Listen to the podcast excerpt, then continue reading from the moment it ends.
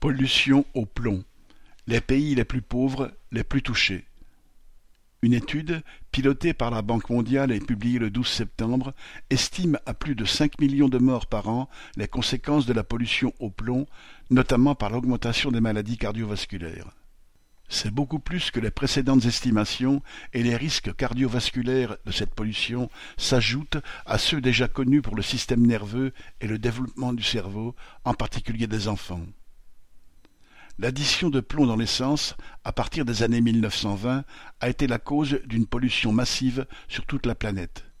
S'il a fallu attendre l'an 2000 pour que le plomb soit interdit dans l'essence en Europe, son usage dans certains pays pauvres a duré vingt ans de plus. Aujourd'hui, l'exposition au plomb découle de son usage pour les canalisations ou les peintures, encore autorisé dans de nombreux pays, de son exploitation minière et industrielle, et pour une part significative du recyclage des batteries.